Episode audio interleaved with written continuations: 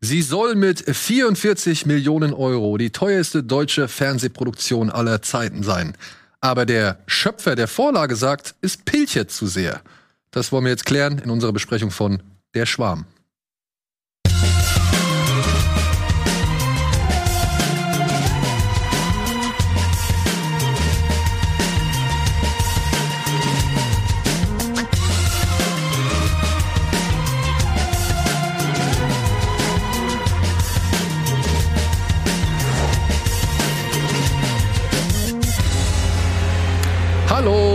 Herzlich willkommen zu einer neuen Folge Bada Binge, die ein aktuelles Thema aufweist, was man so sagen kann. Aber ich sag mal lieber, ich begrüße ganz herzlich im Studio Anne und Andreas, die sich heute hier mit mir eingefunden haben, um über Der Schwarm zu reden. Die Fernsehadaption oder doch Fernsehadaption kann man sagen zu Frank Schätzings, Schätzings Weltbestseller Der Schwarm.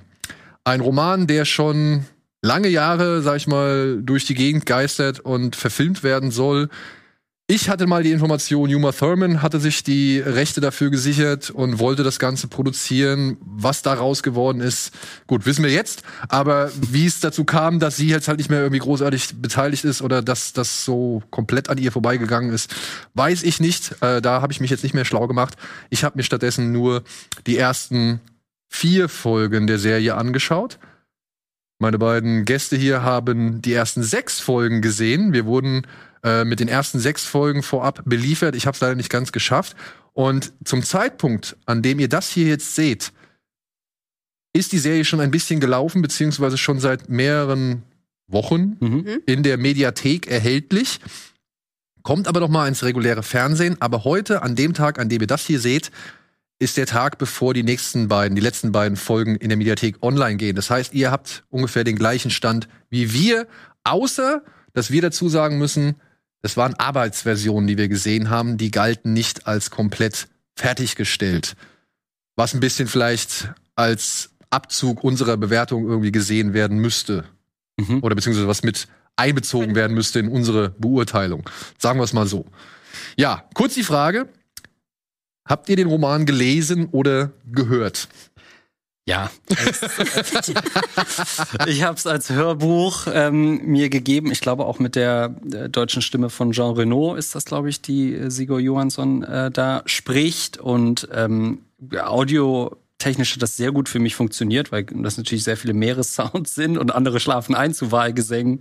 äh, in der Zeit habe ich dann der Schwarm gehört und mir hat das da sehr gut ähm, gefallen, muss ich sagen. Es ist eine sehr schöne ähm, Geschichte und ich war ein bisschen schockiert, als ich gesehen habe, dass es jetzt schon 20 Jahre her ist, das Buch. Also es fühlt sich null so an, aber es kam halt de facto 2004 raus.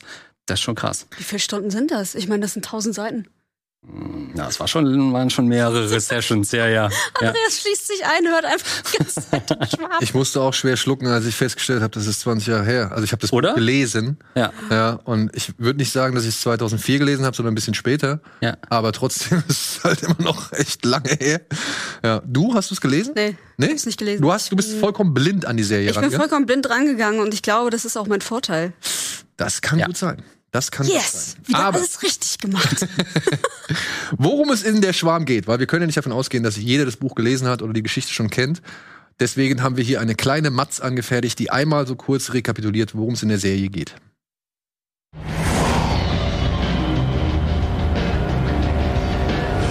Sich drei Meeresbiologen und Biologinnen, eine Molekularbiologin, ein Wahlforscher, eine Datenanalystin und eine Astrophysikerin. Klingt wie der Beginn eines sehr, sehr schlechten Scherzes? Das denkt auch die UN und untersagt ihre Hilfe, als die Gruppe junger Wissenschaftler und Wissenschaftlerinnen ihnen von den weltweit auftretenden Phänomenen berichtet, die sie auf eine neue Spezies zurückführen, die die Menschheit bedroht. Nur dank der Finanzierung eines Philanthropen können sie ein Forschungsschiff chartern und der Sache auf den Meeresgrund gehen. Die achteilige Serienadaption des Bestsellerromans Der Schwarm von Frank Schätzing ist ab dem 8. März komplett in der ZDF-Mediathek verfügbar. Der Science-Fiction-Thriller von Showrunner Frank Dölger gilt als die aufwendigste deutsche Fernsehproduktion ever. Ob sich das gelohnt hat oder ob man lieber das Buch lesen sollte, jetzt bei Buchclub. Äh, ich meine bei Badabinch. Ja, im Buchclub können wir das Ding auch noch mal irgendwie durchnudeln. Denn das Buch finde ich, ähm, hat schon seine Stärken und hat aber auch seine Schwächen. Und den würde ich, also da- das würde ich unbedingt als den dritten Akt bezeichnen, weil der dritte Akt ist äh, dann doch schon, da merkte man, Herr Schätzing hat, glaube ich, so ein bisschen drauf geschielt, dass das Ding auf jeden Fall verfilmt wird Mhm, ja. und ähm, hat dann halt in den dritten Akt so ein, wirklich ein Hollywood-Ende eingebaut, wo man sich halt schon echt ausmalen kann, was der sich da gedacht hat, wie das irgendwie visualisiert wird, wie viel Aufwand man da reinsteckt und dass das dann auch für das Publikum richtig viel Action bereithält, was da Ja. am Ende. Schade, jetzt hat er den Salat. Jetzt hat er den Er Salat. hat eigentlich, äh, er hat das Buch zum Film geschrieben eigentlich. Nur jetzt gibt's diesen Film halt nicht, sondern sondern es gibt die Serie. Ja. Aber man muss ja mal festhalten, ne, das ist endlich mal etwas anderes aus unseren Landen, kein Krimi oder keine Vergangenheitsbewältigung in Form von, weiß ich nicht, DDR oder Weltkriegen oder sonst irgendwas, sondern es ist ein, was ist das, moderne Science Fiction, ein Öko-Thriller und dafür sind wir jetzt nicht unbedingt bekannt hier in Deutschland. Wie hat's euch alles in allem gefallen, um mal darauf einzugehen? Soll ich vielleicht mal Ja. anfangen? Ja, komm, als mach. Unbefleckte? Ja, ähm, ich fand es total interessant. Ich fand es vor allem cool, ähm, die verschiedenen Standorte zu sehen. Also wo alles, was genau passiert. Es sind ja ganz verschiedene Phänomene, die da auftreten. Ähm, das fand ich total interessant, dann wie sich dann so die jeweiligen Hauptfiguren so rauskristallisieren. Wer macht jetzt auf diesem Pfad weiter, wer ist zuständig für diese ganzen Krankheitsfälle, die da auftreten, dann die Wale drehen durch, dann kristallisiert sich da dieser junge Wahlforscher raus. Leon Anawak. Genau, der Leon, den finde ich sehr cool, by the way. Mhm. Finde ich einen coolen Typen. Ähm, dann haben wir noch Charlie auf dieser, auf dieser kleinen Shetlandinsel, in diesem Leuchtturm. Die finde ich auch total sympathisch und merkt, die merkt auch irgendwie, da, da ist irgendwas nicht äh, ganz äh, in Ordnung, weil da ähm, sich so Methandinger vom Boden lösen. Auf einmal ganz viele und äh, man kann die schön anzünden. das ist aber gar nicht so gut, erklärt sie dann. Ähm, und so kommt dann irgendwie alles zusammen. Ich finde, das ist ähm, das ist schon eine Leistung, das so zu erzählen, weil ich glaube, dass so Stories, die so aus verschiedenen Perspektiven erzählt werden, einfach super schwer umzusetzen sind. Und ich finde, dafür haben sie das sehr gut gemacht, mich bei der Stange zu halten. Dass ich wissen wollte, okay, was machen die jetzt am anderen Ende der Welt? Was kommt da wohl noch auf uns zu? Und dann kommen auf einmal Krabben aus dem Meer und ich denke, oh Gott, was ist denn jetzt noch? Also ich weiß ja im Endeffekt gar nicht, auf was das alles hinausläuft. Und ich glaube, das ist der Riesenvorteil, wenn man das schon weiß und denkt, okay, im Buch steht das aber anders. Ja, Es ist da, schwierig. Da habe ich mich eigentlich relativ gut von lösen können. Ich bin auch immer so jemand, der schon gerne mal abgleicht, so was kenne ich und was wird mir jetzt präsentiert. Aber ich muss auch hinzusagen, das Buch ist halt wirklich lang her, ne? Also Ja, ich ja. habe jetzt auch nicht Ja. wirklich alle Kleinigkeiten irgendwie noch im Kopf so. Also ist es mir da auch relativ egal gewesen, ob das wirklich so akkurat äh, den der Chronologie des Buches irgendwie folgt oder ob man da vielleicht nicht ein paar Szenen weglässt und so weiter. Ich weiß zum Beispiel, ähm, zu Beginn der Serie, in der zweiten Folge, glaube ich, sehen wir diesen Vorfall, wenn ein Chefkoch so eine Languste oder so ein Humme mit ins Restaurant nimmt, Ja. was er gerade vom Fischmarkt oder die, die er gerade vom Fischmarkt geholt hat oder den er gerade vom Fischmarkt geholt hat, das Ding aufschneidet und dann so eine Flüssigkeit rausplatzt und plötzlich werden alle krank. Das war im Buch meiner Ansicht nach recht ä- ähnlich so. Mhm. Ich glaube, es war nur ein anderer Ort. Da wurde das ta- tatsächlich schon irgendwo in der Großstadt ähm, sind diese äh, Meerestiere dahin gelangt und da kam dann dieser Ausbruch der Krankheit so. Und aber das war für mich so, ach cool, guck mal, das kenne ich noch. Mhm. Das weiß ich noch, das ist drin. Ah, cool, super, haben sie beibehalten. Ob das jetzt wirklich eins zu eins die gleiche Stadt war oder in der Größe, das fand ich dann zum Beispiel auch irrelevant so, weil es ging ja eigentlich nur darum zu zeigen, okay, hier ist etwas mit diesen Meerestieren faul, im wahrsten Sinne des Wortes. Und äh, wir haben hier einen Krankheitserreger, äh, Erreger, den wir halt nicht in den Griff kriegen können. Erstmal du. Hm. Tja, mhm. also es ist äh, spannend, deine Perspektive zunächst zu hören, weil ähm, für mich war es ein bisschen leichter, auch durch diese ersten Folgen zu kommen, die aus meiner Sicht ja sehr langsam auch alles erstmal erzählen, was aber der Stoff auch ein bisschen bedingt, weil es Ja. gibt super viele Schauplätze, es gibt einen super großen Pool an Charakteren, wo man am Anfang noch gar nicht so realisiert, wer sind jetzt diese Leitfiguren, weil irgendwie alle wichtig sind. Ähm, und im Buch ist ja schon Sigur äh, Johansson der Main Character. Das wird in, den, in der Serie stellt sich das erst so Folge 4, 5 heraus, wo man so merkt, alle forschen irgendwie und er ist dann derjenige, der das zusammenführt.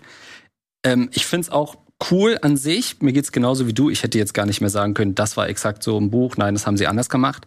Und offensichtlich war das ja zunächst auch für Frank Schätzing voll cool, dass sie da alles so ein bisschen durchmixen und diesen Stoff eben ein bisschen freier interpretieren. Ich hatte dann aber schon so ein bisschen Probleme zu folgen, wer jetzt noch mal wer ist, wer noch mal wo ist. Ähm, Charlie finde ich zum Beispiel ist cool, ist eine neue Figur, die gibt's so nicht Mhm. in, im Buch, ist glaube ich so an diese Karen Weaver angelehnt. Fand ich eine super gute Ergänzung. Einige der, der deutschen, sage ich mal, eher blockierenden Ärzte, die haben sie dann in Frauen umgewandelt. Und was ich ein bisschen schade finde, einfach für das Narrativ, ist, dass der äh, Sigurd Johansson, der im Buch einerseits, okay, glaube ich, so um die 60 ist, deutsch und weiß ist, dass der wenig Kanten als Charakter hat. Also er ist im Buch ist er so jemand, Hm. der manchmal auch ein bisschen unangenehm ist, dass man so sagt, oh, so richtig mag ich den nicht, aber er hat halt recht. Und dass der sich so viel mehr auflehnt und viel mehr stunk macht, ey, wir müssen da jetzt forschen. Und da war mir der Hauptdarsteller, äh, Alexander Karim, der aus meiner Sicht super spielt, Mhm. dachte ich so ein bisschen, der ist so recht glatt, so der ist so nett und freundlich und, und hilft und macht und tut. Aber er ist nicht so ein Beißer wie der Sigurd Johansson im, im Buch. Es gibt so eine Stelle aus dem Buch, ich weiß auch nicht, warum ich die ausgerechnet noch im Kopf habe. Aber Schätzing hat im Buch einmal beschrieben, wie Sigurd Johansson schläft, welche Schlafgewohnheiten er hat. Dass Mhm. er halt so ganz breit auf dem Bett Wie ein Stern. liegt, ja, so wie so ein, genau, wie so ein Ja. Stern. Also, dass er halt wirklich immer so breit schläft und dass das irgendwie auch problematisch ist für irgendwelche Beziehungen, die er geführt hat, weil halt keiner Ah. mehr Platz hat in seinem Mhm. Bett. So, ja. Ich verstehe, warum Schätzing das gesagt hat, eben um dieser Figur halt eine gewisse, ja, ein paar Kanten, ein paar Ecken zu geben, um ihn halt nicht gleich als diesen absoluten Strahlemann oder Sympa Sympathisanten hinzustellen. Das haben sie wirklich ähm, schwer ausgemerzt. Wie aber auch generell diese ganze Figur ein komplettes Gegenteil ist von dem, was Schätzing halt gemacht hat. Ja. Weil der Sigurd Johansen im Buch ist halt einfach eine Kopie von Frank Schätzing. Also es ist, es ist wirklich so. Ja, also ich habe jetzt von Frank Schätzing zweieinhalb Bücher gelesen. Ich habe Lautlos gelesen, ich habe Der Schwarm gelesen und ich habe Limit angefangen. Und in allen drei Büchern gibt es eine Figur, die erstaunlich viele Ähnlichkeiten, zumindest äußerlich, zu dem Autoren aufweist. Ja, und man irgendwann oder ich irgendwann als als Leser schon so mir gedacht habe, hm, das wärst du schon gern selbst. Also Ja. so siehst du dich. Ja. ja, und allein das haben sie mit dem Darsteller äh, komplett komplett ausgelöscht so, ja. Und da verstehe ich auch, was sein Kritikpunkt. Ja, es ist nicht mehr zeitgemäß, einen 60-Jährigen oder eine Beziehung von 20 Jahre Altersunterschied irgendwie einzuführen. Ähm, den kann ich schon nachvollziehen, aber das macht die Serie auch nicht. Also Ja. sie modernisi modernisieren es ja und das finde ich auch insofern gut. Ich könnte mir aber auch schon vorstellen, dass da eine gewisse Eitelkeit gekränkt worden ist, indem man halt eben Herrn Karim als Hauptdarsteller genommen hat, äh, die gar nicht Ja. so wirklich der Romanfigur entspricht. Er hat auch in so einem äh, goldene Kamera-Interview gelesen, die ja für exzellenten Journalismus stehen, was schon ein paar Jahre alt ist, aber da war er noch mit involviert wohl in diese Sendung, bevor es dann offenbar zum Bruch kam mit dem Showrunner. Ähm, und da meinte er auch, ey, er ist super offen dafür, dass die äh, Figuren modernisiert werden, dass der Cast auch diverser wird.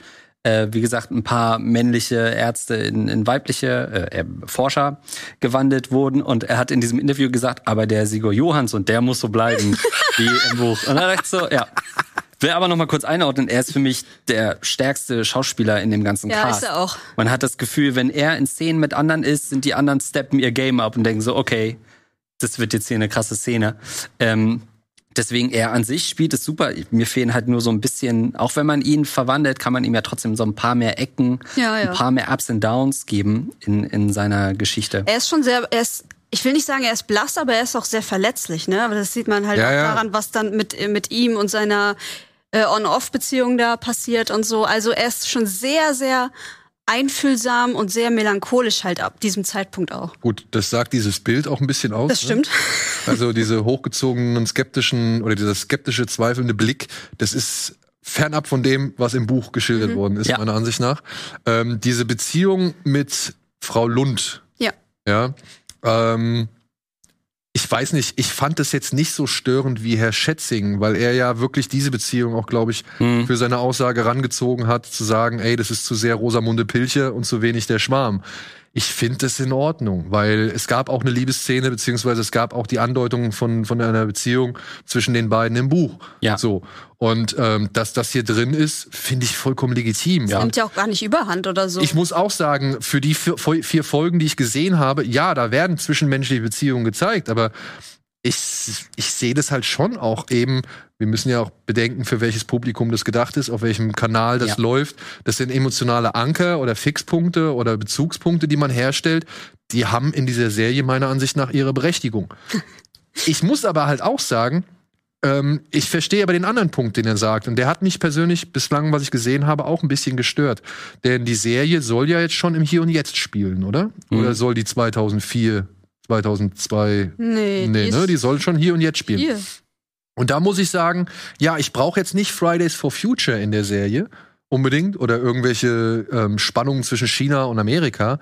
Aber allein so, ne, wie die Verbreitung von Nachrichten ist und ähm, wie, wie die sozialen Medien auf solche Themen reagieren oder generell das Internet auf solche Themen reagiert. Ich finde, das spart die Serie ein bisschen schädlich aus. Findest du schädlich? Ich, Ich find's- sag Gott sei Dank, Alter. Nee. Nicht schon wieder diese ganze, also weißt du, das, ich glaube, wenn da so Themen von, von heute drin wären, sei es Klimawandel, Fridays for Future, Krieg, was auch immer, ähm, dann wäre es zu viel, dann wäre das überladen. Ich meine, das, worum es geht, ist ja eigentlich schon ein Riesending, was so groß diese Serie einnimmt, dass es an vielen verschiedenen Orten gedreht und weißt du, wie ich meine? Ja, ja. So und aber wenn da jetzt noch mal irgendwie so wie es bei Sherlock war, die Nachrichten da kommen auf den auf den ähm, Fernsehbildschirm für uns und so, also so moderne Tricks eingebaut werden und wie dann gezeigt wird, wie alle in Panik ausbrechen, weil Twitter und und CNN und alles.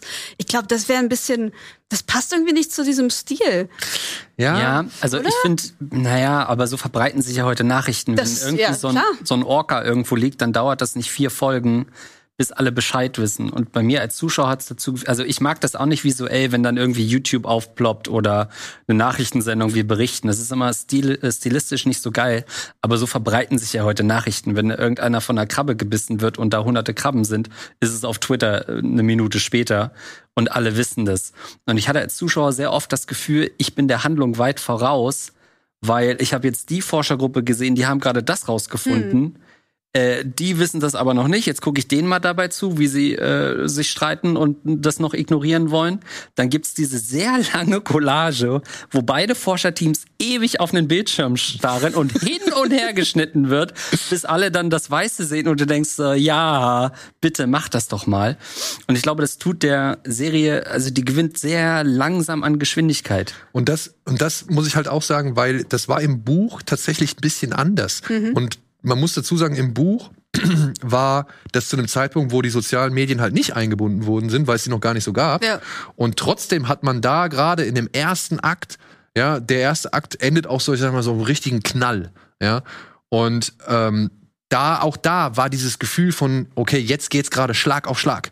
Da passiert das, am anderen Ende der Welt passiert das, dann passiert zwischendrin passiert das und das und das. Also du hast so mehrere Schauplätze gehabt, die ineinander arbeiten und du hast aber auch innerhalb des Buches gemerkt, okay, jetzt wird's langsam, also jetzt fängt die Kacke richtig an zu dampfen und ich finde, da fühlt sich die Serie einfach ein Tick langsamer für mich momentan einfach noch. Ja, an. ist glaube ich auch so. Ich glaube, was ich meinte, ist einfach nur, dass ich jetzt so eine, ich finde es schwierig, da jetzt noch die menschliche Katastrophe mit einzubinden. Also wenn alle den Verstand verlieren, weil, oh Gott, es ist eine Krankheit ausgebrochen irgendwo. Nicht schon wieder. Dann irgendwie, was? Überall werden die Krabben angeschwemmt, die Wale, jetzt kommen sie uns alle holen. Alle laufen nur noch schreiend durchs Bild und so. Ich glaube, das wäre halt, das lassen sie, glaube ich, bewusst raus. Und ich glaube, wenn man das rauslässt, dann muss man auch diese ganze Social-Media-Flut rauslassen. Ja, aber ich, ich, ich weiß nicht, ob das für eine zeitgemäße Adaption wirklich so hilfreich ist. Ja. Also ich hätte mir schon hier und da ein bisschen mehr ja, Tempo eben aufgrund unserer Schnelllebigkeit von Informationen Ja. heutzutage mehr gewünscht. So, das lässt die Serie leider ein bisschen schleifen. Ja. Ja. Und ich finde auch, also sie muss gar nicht auch super Schlag auf Schlag erzählt werden. Es ist auch oft, der Schnitt ist super langsam. Also es gibt so Sachen, wo man irgendwie, weiß nicht, wenn, wenn äh, Anne jetzt ein Glas Wasser trinkt, dann kannst du das ja beliebig viel auflösen. Dann siehst du es einmal so, wie ihr es seht, dann sehen wir nochmal das Glas, wie es sich bewegt, dann sehen wir nochmal close auf Annes Gesicht, wie sie trinkt. Es gibt so zwei Szenen. Das eine ist, wo ähm, die Charlie in ihre Hütte reinläuft, ganz zu Anfang. Da drückt sie nur die Tür auf. Ja. Du siehst es an der Hand. Dann drückt sie noch mal mit dem Fuß das auf. Dann sehen wir von außen noch mal, wie die Tür aufgeht. Sie geht rein, kommt rein, schlägt die Tür noch mal zu. Ich sehe noch mal von außen, wie die Tür zufällt. Ich glaube euch, dass die Tür zu ist. Das muss ich noch mal sehen. Dann der Leon Anawak, wenn er merkt, oh shit, die, die Wale gehen da auf das Boot los. Glaube ich auch Folge 1. Dann hat er diese Sonde da im Wasser und, und merkt da irgendwie, oh, Ja, die, ja. ne? Die brauchen Hilfe. Dann holt er die erst in Ruhe ein. Das sehen wir einmal nah, einmal entfernt. Dann sehen wir noch mal vom Meeresgrund, wie die rausgeholt. Und ich denke so, ja, komm, jetzt fahr da mal hin.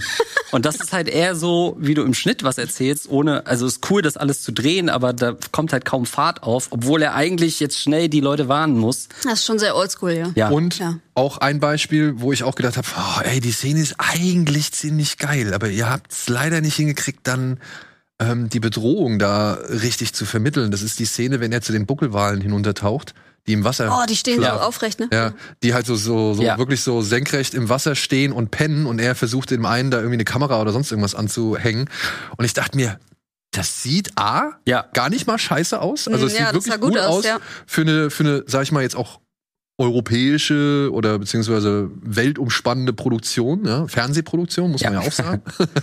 und trotzdem, die eigentliche Gefahr oder beziehungsweise das, was letztendlich gezeigt wird, verpufft dann irgendwie so ein Findest du? bisschen. Ich, ja. ich dachte die ganze Zeit, oh Gott, wenn die jetzt wach werden, das ist, wird so schlimm. Ein, ein Schlag mit der Flosse, der Typ ist tot. Ja, aber weißt du, das hättest du noch irgendwie vermitteln können oder ein bisschen mehr vermitteln können, so ein bisschen mehr Spannung aufbauen. Ja, so. länger halt. Ja, länger. Dann macht die Tür kürzer und gib mir mehr von den Genau. Wahlen, die geil Genau, aussehen. also ja. wirklich einfach zu zeigen, was das jetzt gerade für eine heikle Angelegenheit ist, die er da absolviert. Und dann, wenn sie hochkommen, dann sind sie ja nur alle auf diesem einen Haufen und dann fahren sie weg. Also das, das, das, das, das Endergebnis vermittelt nicht so ganz, was vorher aufgebaut worden Ja. ist. So, ja. Das ist aber bislang auch nur so das Einzige, wo ich sage, Mhm. oh, das fand ich jetzt nicht so stark. Okay, wenn der Buckelwal da sich auf das Boot schmeißt, Ey, Da muss ich halt einfach sagen, wir haben die Arbeitsversion gesehen. Das Ja. sieht halt noch ein bisschen nach Greenscreen aus. Das ist alles ein bisschen zu hell, meiner Ansicht nach. So, also es könnte ein paar mehr Konturen, ein bisschen mehr Schatten überall reinkriegen. So, ähm, ich finde gerade, wenn Szenen auf dem Wasser sind, hat man oftmals schon den Eindruck, dass es halt eben getrickst ist und nicht im, im auf Ja. offenem weitem Meer, sondern halt schon ein Studio. Aber das finde ich jetzt auch nicht so schlimm. Ja, wie gesagt, äh, wir müssen ja auch immer noch berücksichtigen, dass wir hier eine, nicht die finale Fassung gesehen haben. Ich denke mal, in der finalen Fassung, die werde ich mir jetzt auch noch mal ein, zwei Szenen werde ich mir da angucken jetzt morgen. Ähm, ob das wirklich noch genauso aussieht. Ich denke mal, das wird schon ein bisschen anders Und du aussehen. hast halt auch genug Gegenbeispiele. Es ist ja nicht so, dass es ein Marvel-Film ist, wo alles in, im, im Dings gedreht wird, ja. im Halo oder sonst wo, sondern du hast halt richtige Orte halt zwischendrin. Ne? Da wird draußen gedreht, irgendwo, da sind echte, stehen echte Häuser, da sind echte Büros, irgendwie Labore aufgebaut und nicht überall ist einfach nur eine Wand. The Volume, ja. sitzen da zwei Leute davor. Das ist, glaube ich, die Mischung macht's dann auch im Endeffekt. Und da bin ich auch nicht böse, wenn das ab und zu mal nicht so gut aussieht. Ich muss auch sagen, ich fand diese ähm, Naturaufnahmen, also die echten oder die, die Aufnahmen von echten Walen, die sie halt zwischendurch da reinstreuen. Ich weiß nicht, ob sie es für die Serie extra aufgenommen haben oder ob das Archivmaterial ist, was sie irgendwo gefunden haben, aber die fand ich zum Beispiel auch ziemlich cool. Also Mhm. gerade diese, diese Orca-Schule, sagt man ja, glaube ich, dazu, Ja. ne? Ähm, wenn, wenn diese Orca-Schule da durchs Wasser treibt und so, da waren schon ein paar geile Bilder dabei. Ich finde, man ist ja heutzutage mit den ganzen Chat-Dingern und AI-Dingern, ist man ja froh, wenn man noch was erkennt, wo Ja. man sagt, ah, das ist, glaube ich, Das ist computergeneriert. Also lass uns diese Zeiten genießen. Ähm, aber verglichen mit so einem 1899 oder so, wenn man das jetzt mal vergleicht, obwohl der Vergleich natürlich hinkt, aber immerhin hat man da Netflix, dann würde ich schon sagen, muss sich die Serie, was das betrifft, nicht verstecken. Das waren schon gute Effekte und zumindest nicht immersionsbrechend, dass man dachte, das sieht jetzt aber albern aus. Okay. Auf, aber und auch da Hm. muss ich aber noch einen kleinen Zusatz hinzufügen. Da gibt's diese Szene. In Afrika, wenn diese Krabbenarmee da an Land marschiert. Ähm, okay, wie gesagt, Arbeitsversion war wahrscheinlich noch nicht komplett fertig gerendert, so will ich jetzt auch nicht irgendwie. Kriegen noch Augenbrauen alle. Oder Googly Eyes. ah, besser. Ja, genau. Das wär geil. Ja. ähm, da will ich nicht zu hart kritisieren, aber da habe ich auch gedacht, zeig doch mal ein bisschen mehr. Hm. Weißt du, man sieht die beiden jungen Menschen, die da am Strand hocken und irgendwie feststellen, oh fuck, da kommen jetzt irgendwie drei Milliarden Krabben an Land marschiert, öh, lass uns mal abhauen. Und dann sieht man aber, wie sie halt auf dem Motorrad irgendwie durch diese Stadt, in der sie leben, irgendwie, oder durch Mhm. Dorf, in, das, in dem sie leben, irgendwie hacken. Und ich denke mir so, ich will doch aber jetzt Bilder von diesen Krabben sehen. Ja, genau. Ja, also da muss man vielleicht sagen, okay, da machen sich vielleicht so ein paar Limitierungen einfach bemerkbar. Aber alles in allem für eine vornehmlich deutsche Serie oder halt europäische Serie finde ich das schon ein ordentlicher Aufwand, der hier betrieben worden ist. Also die Bilder sind schon teilweise echt cool, die Schauplätze, die sie gewählt haben, sind echt cool. Ja. Und ähm, auch dann, wenn es um so, ja, sag ich mal, technische Hürden geht, die, wo man halt wirklich Massen und, und große Panoramen zeigen muss, da haben wir schon Schlechteres gesehen. Ja.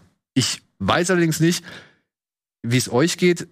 Ich muss trotzdem sagen, man merkt schon aber, dass es irgendwie eine deutsche oder europäische Produktion ist, oder? Ja, man merkt auch, dass es für ZDF produziert ist. Also ich weiß nicht, ob ihr schon mal für ZDF was produziert habt. Aber Ja. ähm, ne? nee, Quatsch.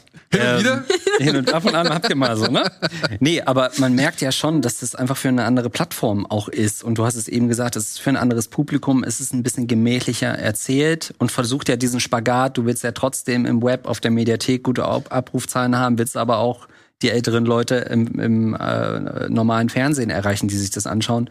Das merkt man in der ganzen Erzählstruktur ähm, schon an, finde ich. Aber es ist nicht so, dass ich das Gefühl hatte, ich gucke da eine Serie, die komplett out of touch ist mit dem, was heute irgendwie, wie heute Serien gemacht werden. Das Gefühl hatte ich nicht. Das Mhm. kann man sich schon geben. Ja, so rein vom Bild musste ich halt, es gab so eine vor einiger Zeit eine französische Serie, da ging es darum, dass so eine Welle vor so einer Insel Mhm. irgendwie äh, sich aufbaut und die bleibt einfach stehen, glaube ich. Ja, und dann steht halt diese ganze Zeit diese Welle da. Und äh, so rein optisch hat mich das sehr an diese Serie erinnert, wobei ich sagen muss, dass diese Serie tricktechnisch deutlich schlechter oder hinter der Schwarm ist. Mhm. So, ja, Mhm. aber so was die Ausleuchtung angeht, was die Weite von Bildern angeht, was die Klarheit von Bildern angeht, da finde ich, das ist immer so ein bisschen oder wir hatten vor einiger Zeit, hatten wir glaube ich auch hier besprochen, ähm, hatten wir von unserem Kollegen Adolfo die Serie Liberame. Da ging es um so eine ähm, Segel, so ein Segelturn, wo sie halt auch Flüchtlinge treffen und dann entscheiden müssen, ob sie die mitnehmen oder nicht oder abschleppen müssen oder nicht. Und ich mochte die Serie, ähm, weil die halt auch echt das Thema eigentlich ganz gut aufgegriffen hat oder beziehungsweise ein schön moralisches Dilemma aufgemacht hat. Aber halt vom Look her, muss ich sagen, erinnert die mich auch sehr stark an der Schwarm. Also das Mhm. sind so, das, das war auch eine ZDF-Serie. Und ich finde halt die beiden Serien nebeneinander und du sagst beides mal, oder wenn du dann hörst, die ist fürs ZDF und die ist fürs ZDF, ja, okay, dann haben die schon ihre Parallelen und Ja, Ähnlichkeiten. aber wie schlimm ist das, ist die Frage. Ich bin ja nur froh, dass sie es nicht machen wie das deutsche Kino und versuchen halt Hollywood zu sein. Also es ist ja ganz klar Mhm. ähm, ein eigener Stil quasi, auch wenn der sehr langsam ist und irgendwie es jedem recht machen will. Aber ich finde, es wird nicht versucht, alles so krampfhaft auf Style over Substance zu machen oder wie deutsche Komödien das immer versuchen, so so einfach sich an dem amerikanischen Vorbild ähm, zu orientieren und dann halt völlig daneben Ja. greifen. Und das hat halt der Schwarm nicht gemacht, Gott sei Dank. Ja, aber also wie gesagt, so ein bisschen knackigeres Bild. Das ist so, das ist ja eigentlich, ich, ich wünsche mir ja nicht unbedingt, dass sie die Strukturen oder sonst irgendwie oder Erzählperspektiven oder so irgendwas was Vergleichbares wie die Amerikaner machen, aber so ein bisschen einfach vom Bild her einfach so ein bisschen knackiger, ein bisschen mehr Dunkelheit auch drin, so. Gerade bei einer Serie, die halt schon gerne mal unter Wasser spielt, Ja. ähm, weiß ich nicht, finde ich da vielleicht ein bisschen hilfreicher. Mhm. Also man merkt auch die 45 Minuten pro Folge, die merkst du, finde ich. Es ist nicht Ja. sowas, dass das im Flug vergeht, sondern du merkst schon, ich habe jetzt hier eine Dreiviertelstunde investiert in, in so eine Folge. Ich weiß auch nicht, ob man es hätte anders erzählen können, um mehr Dynamik zu bleiben, äh, zu haben, dass du einmal bei zwei Protagonisten bleibst und deren Story ein bisschen verfolgst, dann vielleicht zurückspringst und verschachtelt eine andere Geschichte erstmal erzählst. Deswegen fand ich deine Perspektive so spannend, weil ich hatte schon das Grundgerüst und weiß, wo das Mhm, ja. hinführt und bleib dann eher dabei. Aber wenn du eigentlich drei Folgen Exposition erstmal hast für alle Charaktere und dann immer wieder hin und her springst und auch nicht so richtig Bindung aufbauen kannst, ist das schon ein sehr zäher Start. Und äh, wir kennen das ja alle von, von so Streaming-Zahlen. Du musst halt schon auch erstmal da dranbleiben, bevor dann so die ersten Peaks kommen. Ähm, und pff, ob das die Leute machen, weiß ich nicht. Ja. Naja, ich könnte mir schon vorstellen, dass gerade die Kenner des Romans, dass die jetzt schon sagen, ich will wissen, wo es, wo es, wie es Ja. jetzt hier erzählt wird und wo es hingeht. Und ich weiß ja, was passiert und ich weiß ja, welche Stationen drin vorkommen und mal schauen, wie sie es machen. Ja, also das ist für mich immer dann der Anreiz so. Ich will einfach gucken, okay, ich kenne das Buch, was macht jetzt die Serie so, ja, Ja. und äh, am Ende halt gucken, was mir besser gefallen hat oder eben halt nicht. Was ich ein bisschen, wir konnten das glaube ich nicht verifizieren, aber ich hatte in irgendeinem Artikel gelesen, dass das wohl auch angelegt ist auf mehrere Staffeln, bis zu vier Staffeln sogar. Ähm, wo ich nicht weiß, ob das noch eine aktuelle Info Ich ist. hatte, ich dachte, es wäre eine Miniserie mit acht Folgen, wo ich mir auch gefragt habe, wie packt ihr alles, was in tausend Seiten steht, in acht Folgen? Das ist halt Ja. auch irgendwie crazy. Ja, vor allem, du kannst, du kannst gar nicht alles äh, da reinpacken. Ja. Es gibt zwischen, glaube ich, wenn, es, wenn ich mich jetzt richtig erinnere, zwischen dem zweiten und dem dritten Akt, da gibt es nochmal eine Beschreibung von einem Wassermolekül, wie es vom Golfstrom in die Arktis fließt. Mhm. Schön. Ja. Das ist bildlich bestimmt sehr Und spannend. das ist, das ist, ja, ich weiß nicht, ob das bildlich spannend ist oder ob das überhaupt bildlich realisierbar ist, aber er beschreibt halt wirklich minutiös, ja, wie dieses Wassermolekül halt irgendwie, welchen Weg es geht. Ja, ja, oder da sehe ich ja schon von allen Perspektiven nochmal den Weg. Und Ja. hier sehen wir es nochmal von oben. Ja. Und hier ist es in der Arktis. nochmal von, von äh, Mittelamerika aus nochmal. Ja. Was Aber- mir. ja. So, Entschuldigung, du wolltest was Nee, sie springen ja aber schon, sie sind ja schon in Richtung Arktis gesprungen. Das heißt, sie haben schon Sachen verknappt. Ich glaube aber nicht, dass mit den letzten beiden Folgen sie den Roman abschließen können. Dafür muss eigentlich noch zu viel Das passieren. finde ich auch total crazy, weil wir sind ja auf Ja. dem gleichen Stand. Du, du bist ja noch gar nicht bei ähm, den sechs Folgen angekommen. Ja. Dann stehe ich jetzt da und denke so, jetzt geht's erst los, aber es sind nur noch zwei Folgen. Wie machen wir das denn jetzt? Was kommt Ja. denn hier? Können wir einen kleinen Spoiler mal kurz machen? Okay. Oh, da ist er. Hallo. Wie endet denn die sechste Folge? Nur mal so kurz.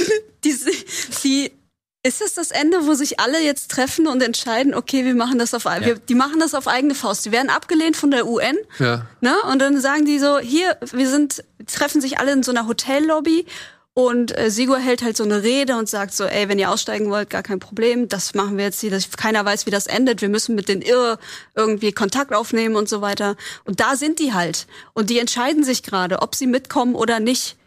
Und jetzt sind noch zwei Folgen. Ja. Also es die müssen ja irgendwie, also ich weiß nicht, was im Buch passiert, ne? Aber ich stell mir vor, du musst jetzt irgendwie erzählen, was sind die Irr? Wo kommen die her? Was wollen die? Wie kann man mit denen irgendwie Frieden schließen, Kontakt aufbauen? Zwei Folgen? Und ich glaube, die fünfte Folge, oder wenn du die vierte gesehen hast, ist die fünfte, die mit dem Tsunami endet? Ich glaube. Oder ist es die vierte? Hast du den schon gesehen? Nee, den Tsunami habe ich nicht Ja, gesehen. guck, das wollte das schon eine Frage fünfte. gewesen. Das, das ist die. Folge 5. Ja. Folge 6 ist. Ähm, Weil der Tsunami, wenn ich das richtig in Erinnerung habe, ist doch das Ende von Akt 1. Seite. Genau, das ist Akt 1, ja. Ja. Sie haben aber jetzt schon Sachen erzählt aus den folgenden Akten und das so ein bisschen vermischt. Plus sie überspringen eine Sache und gehen direkt straight to Antarktis oder straight to Arktis.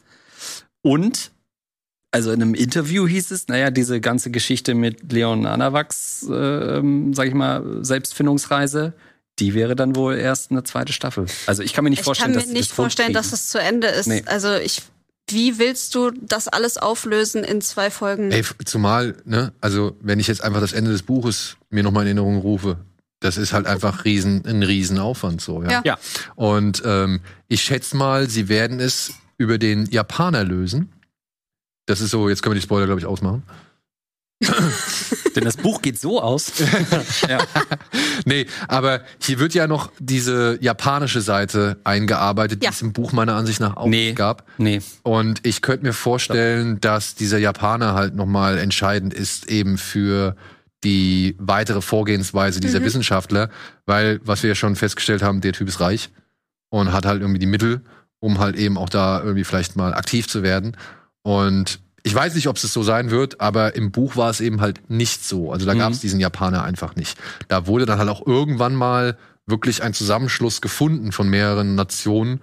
Und ich weiß nicht, wie es jetzt in der Serie ist, aber den Begriff, den sie dann halt später finden, den hat, glaube ich, auch nur ihr Sigurd auf der Tastatur eingetippt, ne? Ach witzig, da haben sie jetzt eine andere. Okay, ja. Ja. Aber Ja. eine coole, ich finde, ich fand das irgendwie ganz witzig, was, was äh, Sigur jetzt da gemacht Also, liebe Freunde, das war jetzt ein Buchspoiler, es tut mir leid, aber äh, es ist auch nicht wichtig. Es gibt einen Begriff, der wird im Film oder in dem Buch gefunden, in der Serie oder im Buch gefunden.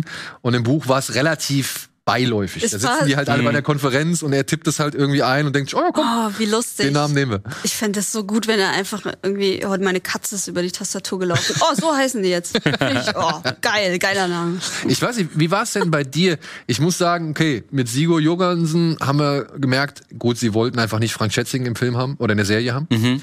Ich war aber schon ein bisschen enttäuscht oder beziehungsweise irritiert.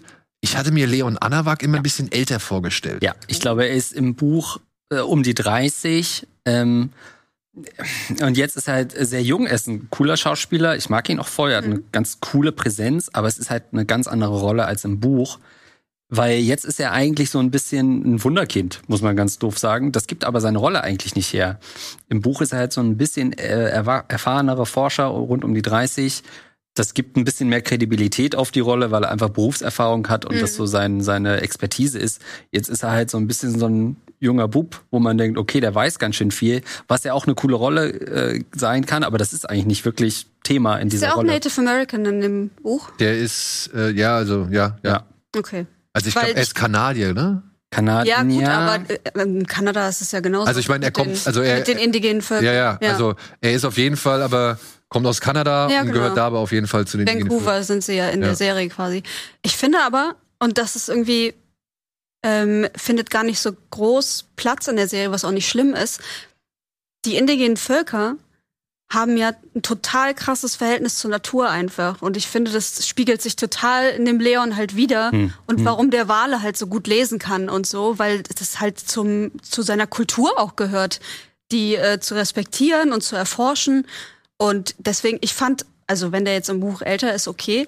Ähm, ich fand ihn schon glaubwürdig und aber auch ähm, ernst zu nehmen. So, auch wenn er so ein junger Spund ist, weil ich glaube einfach, aber das, das bin wahrscheinlich nur ich so, ähm, ich finde einfach, dass der, ähm, ich würde jetzt nicht sagen Bauernschleue hat, aber dieses, der hat halt dieses, diese Natur in sich aufgesaugt und einfach diesen ähm, ähm, Hintergrund seines Volkes. Mhm. Das macht ihn für mich irgendwie auch ein, eine Art äh, zum Experten. Aber ihr mögt beide den Darsteller? Ja. Ach, ich finde es schon gut. Ich finde, er hat aber auch nicht viel, mit dem er arbeiten kann. Also auch bei ihm ist so ein bisschen, er ist so flach. Also Ja. klar, er ist so sehr still und ruhig, das ist so seine Art. Und es gibt diese eine Situation, wo er dann mal hochgenommen wird von der, von der, äh, vom Militär oder Ja. so. Aber am Ende hat er auch nicht viel Charakter, wo man sagt, boah, deswegen bin ich jetzt an seiner Seite, weil der hat das und das durchgemacht. Es gibt immer mal so, okay, mit seinem, ist es sein Vater, ja, mit dem gibt's so ein paar Interaktionen, komm noch mit raus aus dem Dorf. Nee, okay, alles klar. ja, ich muss sagen, Du magst ihn nicht so? nee, ich, äh, ich fand ihn, er war für mich so eine der äh, Schwachstellen Mhm. der Serie. Ich mag, äh, also ich finde, er ist, ja, ist ein cooler Dude so, ne? Aber ich finde, er ist nicht so ausdrucksstark. Er, er ist eigentlich immer relativ gleich in allem, was er Mhm. sagt, so und, und hat nicht so wirklich viel Ausdruck. Vielleicht mag das in jetzt äh, der Natur des Charakters liegen, dass er mehr stoisch alles über sich ergehen lässt. Ja. Aber wenn ich das halt wieder dann mit dem Buch abgleiche, äh, muss ich sagen, nee, da hatte ich einfach einen anderen Typ vor Augen und das, was ich so in Erinnerung habe, ist halt auch anders als das, was jetzt die Serie schildert. Ist legitim, aber er war für mich so ein bisschen, ja, das eindimensionalste Gesicht, was, was irgendwie in der Serie vorhanden ist. Neben der jungen rothaarigen Dame, die ich jetzt auch nicht unbedingt so. Charlie? Charlie doch, Ja. finde ich gut. Ist ich nicht so mein super. Fall. Aber es ist, ey, das ist wirklich, also da, da sage ich, das ist einfach persönlicher Geschmack. Ich fand ihre Geschichte nicht so spannend. Und ich fand aber auch so, wie sie dann halt, gerade die Beziehung zu dem Fischer, wie sie das gespielt hat. Das ist so lustig. Die sitzt in, auf den Shetlandinseln, ne? Ja. Super klein. In so einem ganz kleinen Ort. Und da ist ein Typ, der ist super hot. Und das ist der Typ, den sie abkriegt. Ich, ich weiß, was du meinst, ja. Und trotzdem denkt man So die ganze Zeit, sie hat gar keinen Bock auf den und schießt den gleich Ja, ab. so. Ja, oder er hat keinen Bock auf sie, weil sie macht ja ihn schon direkt am Anfang, haben die ja schon diesen Disput da, irgendwie was. Ja, weil er Fischer ist und sie Fischer halt ist, ja. Forscherin und sagt, die Meere sind überfischt. So. Ja. Aber was sagen wir denn zu unserer deutschen Beteiligung? Ähm, ich muss Klaas. sagen, ich fand, ich fand Oliver Masucci mit seinen blondierten Haaren ein bisschen. Hm, äh, und Lars Klaas Häufer Umlauf guckt halt sehr streng, ne? Also Ja, der hat halt nichts zu tun, aber was soll er auch machen? ich war jetzt auch so, Auch da, also ich habe jetzt genug den Gegenschuss gesehen, wie Klaas irgendwie so halb irgendwie so rumguckt. ja, also den Shot habe ich jetzt wirklich genug gesehen. Das ist Ähm, eigentlich alles, was er macht. das ist wirklich alles, Sätze. was Oder? er macht. That's it. Ähm, er hat auch in einem Interview gesagt, da in dem, Begleitmaterial, dass er an den ersten Drehtagen nur versucht hat, nicht im Weg rumzustehen und nichts falsch zu machen, ähm, was natürlich auch sympathisch ist. Er hat eine super kleine Rolle. Ähm, naja, das macht er auch nicht besonders gut, aber auch nicht besonders schlecht. Er ist einfach da. Er ist einfach da. Ja. Und für er den ist da. Text, den er hat, ist es sehr viel zu sehen irgendwie in, in der Rolle. Und er ist halt sehr ernst. Wer ist der Ernst? Ja. Ähm, Oliver Masucci, muss ich sagen, ich mag den richtig gerne. Ich lieb Der den, aber der ist ja. voll verschenkt. Also was Ja. macht der in dieser Serie? Der macht, ich weiß, ich verstehe es auch nicht. Also der hat da, zumindest in den ersten vier Folgen, hat er, siehst du ihn drei oder vier Mal? Ändert Ja. sich nicht groß. Und vor allem die Rolle wurde ja extra geschaffen. Die Figur ist auch keine aus dem Buch Genau. entnommene. Dann würde man ja denken, die hat einen größeren Purpose. Aber vielleicht ja Vielleicht Staffel später drei oder noch. vier. Ja. Ja, keine Ahnung. Ja, aber da musste ich also, bei seinen Haaren musste ich ein bisschen schmunzeln. Tut mir einfach leid. Weil ich habe halt, ich meine, ich habe mir jetzt schon. 2004! Ja, gut. Frisuren anpassen. Stimmt, alle so mit spiky Hair. Das Justin wär auch Timberlake-Style. So. ähm, das fand ich irgendwie, entweder es war seine Designentscheidung, äh, oder beziehungsweise er hat sie einfach gerade so irgendwie, oder er steckt noch in einer anderen Rolle, für die er diese Blondierung braucht. ähm, ich muss sagen, hier wirkt es ein bisschen komisch, dass ein Kapitän von so einem Schiff sich die Zeit nimmt, äh, die Spitzen zu blondieren. Aber das ist ein ganz kleines Detail. Ich, es ist wirklich, ich bin, es ist mir nur aufgefallen. War halt der Titel der Folge, aber Blonde ja. Spitze. Ja, nee, irgendwas mit Irrweg kommt wahrscheinlich. ähm, ja, also der Cast ist schon, da- das Problem ist, es sind halt auch so viele Leute, ey. Ich wüsste, also ich müsste heute mir das eben nochmal angucken, wer nochmal wen spielt, weil das so viele unterschiedliche Charaktere sind. Und von ihm ist mir auch seine Motivation gar nicht so richtig klar. Bei vielen ist das noch so, sind das auch nach acht Folgen noch Charaktere, die in ihrer Entwicklung voll in der ersten Phase im Anfangsstadium sind. Ähm, und deswegen ist, glaube ich, für mich Charlie so ein bisschen stärker, einfach weil, weil wir sehr viel Sendezeit mit ihr verbracht haben. Klar ist, wo ihre Location ist. Also man weiß Ja. immer, ah, das ist wieder sie. Und das relativ klar ist, was, was ihre Motivation ist. Und sie hat halt so diese Auflehnmomente gegen die äh, ihre Professorin, Professorin. Ja, in Kiel. Und sie hat halt so ein bisschen was, wo man sagt, nee, die hat doch recht. Und ich glaube, deswegen wirkt sie in diesem Gesamtding. Das ist ihre genau. Ja, so, ne? genau. Die fand ich cool. Feldmann. Die fand ich ne? cool. Ja. Also, weil die halt auch relativ, wie soll man sagen, pragmatisch irgendwie das alles begreift, ne? Und halt sagt, ja, wir haben es halt erstmal dahin kommen lassen. Das fand ich einen coolen, äh, fand ich einen coolen Monolog oder Dialog, den sie da gehalten hat. Von wegen, ah ja, klar, wir haben unsere Berichte, unsere Forschung und so weiter, unsere Thesen veröffentlicht, aber danach haben wir halt auch nichts mehr gemacht. Ja. Und ähm, das ist schon, finde ich, ein guter Appell. Ja, dass man halt mal begreifen sollte, okay, wenn uns jemand warnt, sollten wir vielleicht auch darauf Rücksicht nehmen und mal gucken, was da ist und vielleicht ein bisschen mehr Aufwand und Zeit reinstecken. Denn, sind wir ehrlich, der Zeitpunkt, der, dass die Serie jetzt erscheint, ist eigentlich schon längst überfällig. Ja. So. Ja, also es, weil, und das fand ich halt, das fand ich damals so, die, die, wirklich das Faszinierendste an diesem Roman, dass er, obwohl er tatsächlich irgendwann mal ins echt fantastische, sag ich mal, Ja. Fühler ausstreckt, um es mal so zu sagen, Mhm. ähm, hat er da Szenarien geschildert in dem Buch, ähm, die waren erschreckend. Die waren wirklich erschreckend und das war schon 2004. Ich weiß nicht, ob sie es in der Serie thematisieren, aber im Buch gibt es einen ganzen Abschnitt, der sich so einer Felsformation bei den Kanarischen Inseln irgendwie widmet. Ah ja. Ja? Das wird, glaube ich, ganz kurz nur, Mhm. was Ja. da los ist. Und im Buch ja. war das richtig lang, weil da ist halt so eine Art Bergmassiv Vorsprung unter Wasser. Mhm. Und der ragt halt wirklich über so, also muss, muss man sich das so vorstellen, das ist der Riesenfelsen, der darüber ragt und unten da ist irgendwie das Fundament, an dem er dranhängt. Und wenn dieser Felsen abrutschen würde, gibt es eine Flutwelle, die halb Europa überspült und halt auch noch nach Afrika rüberreichen würde. Aber würde dieser Felsen einmal wirklich runterrauschen und würde diesen Unterwasser-Tsunami auslösen, wir wären hier am Arsch. Mhm. Ja. Wir wären hier wirklich, das wäre wär für das europäische Leben bis dato vorbei. Es, wär, es würde nicht mehr existieren. Und ich weiß nicht, ob diese Serie das noch irgendwie vermitteln kann oder wird. So, ich hoffe es, weil das sind nämlich wirklich diese Punkte, die meiner Ansicht nach dann doch mehr bewirken können als einfach nur pure Unterhaltung. Ja, das ist ein Entertainment-Produkt. Ich will es gar nicht absprechen. Aber dieses Entertainment-Produkt schafft es trotzdem, also zumindest als Buch, gewisse Informationen zu vermitteln, die nicht langweilig sind, Mhm. die aber auch erschreckend sind Ja. und die eigentlich eine wirklich notwendige Warnung sind. Das meinte ich halt auch irgendwie mit, Ja. ich kann nicht so ganz nachvollziehen, dass man das nicht, also mit der Kritik, dass es nicht modern genug ist, beziehungsweise dass man die heutigen Probleme nicht mit eingebaut hat, weil ich, ich hatte die ganze Zeit im Kopf, als ich das gesehen habe, ich fand das alles total traurig, weil ich die ganze Zeit im Kopf hatte, dass es unseren Weltmeeren halt auch beschissen geht. Also in echt. So, und wir einfach mal abwarten müssen, was jetzt passiert, was, was passiert, wenn die Meere ansteigen, wenn die Polkappen geschmolzen sind.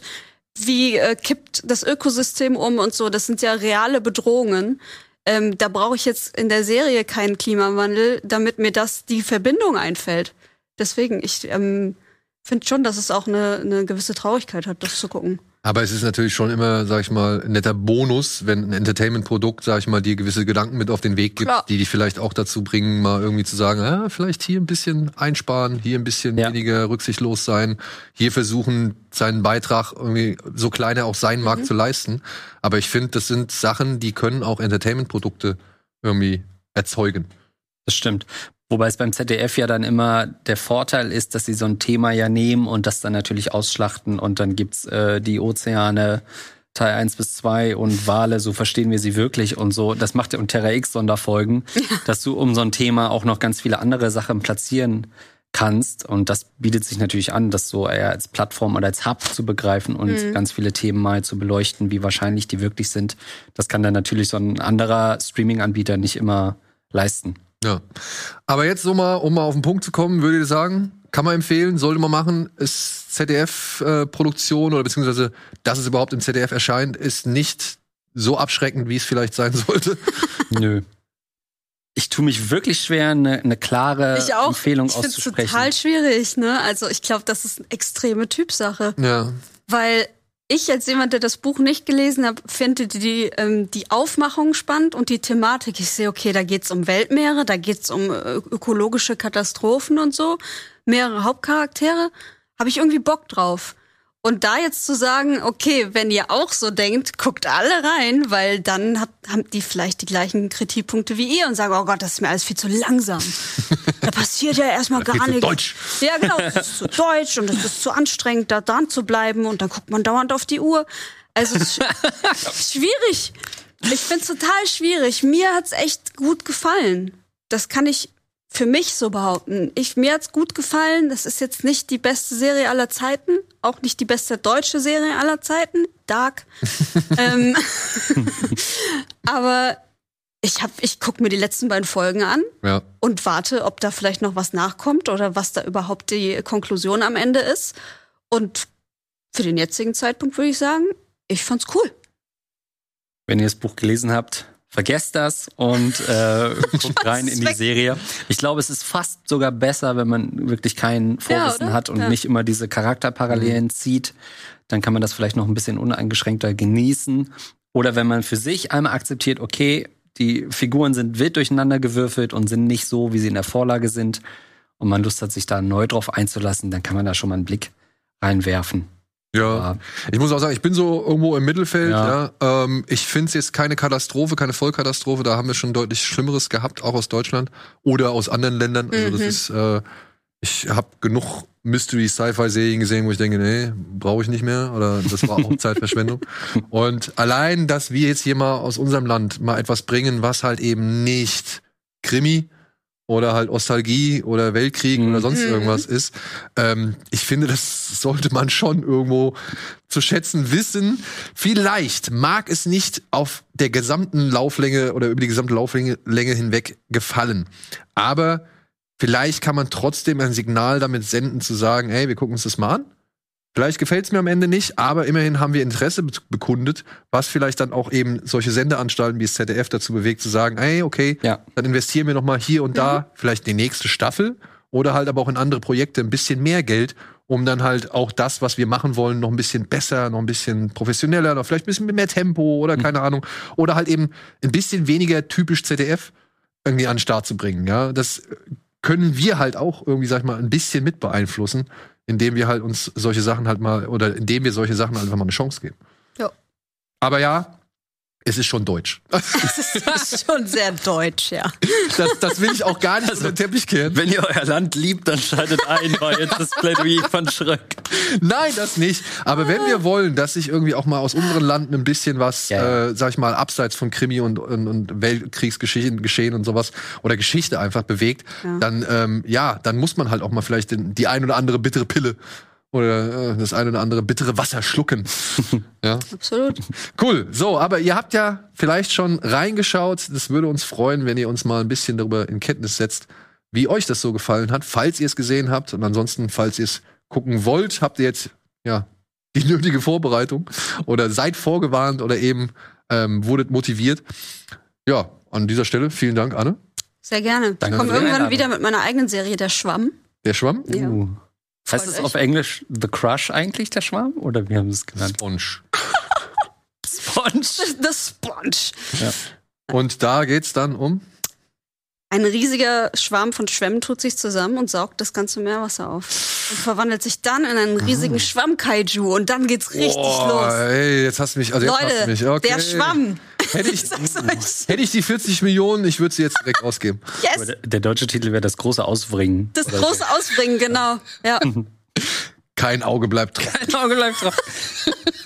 Gut, wir labern Scheiße, deswegen ist es jetzt Zeit aufzuhören. Vielen Dank fürs Zuschauen, vielen Dank Anne, vielen Dank Andreas. Sehr Bis zum gerne. nächsten Mal. Macht's gut. Tschüss. Tschüss.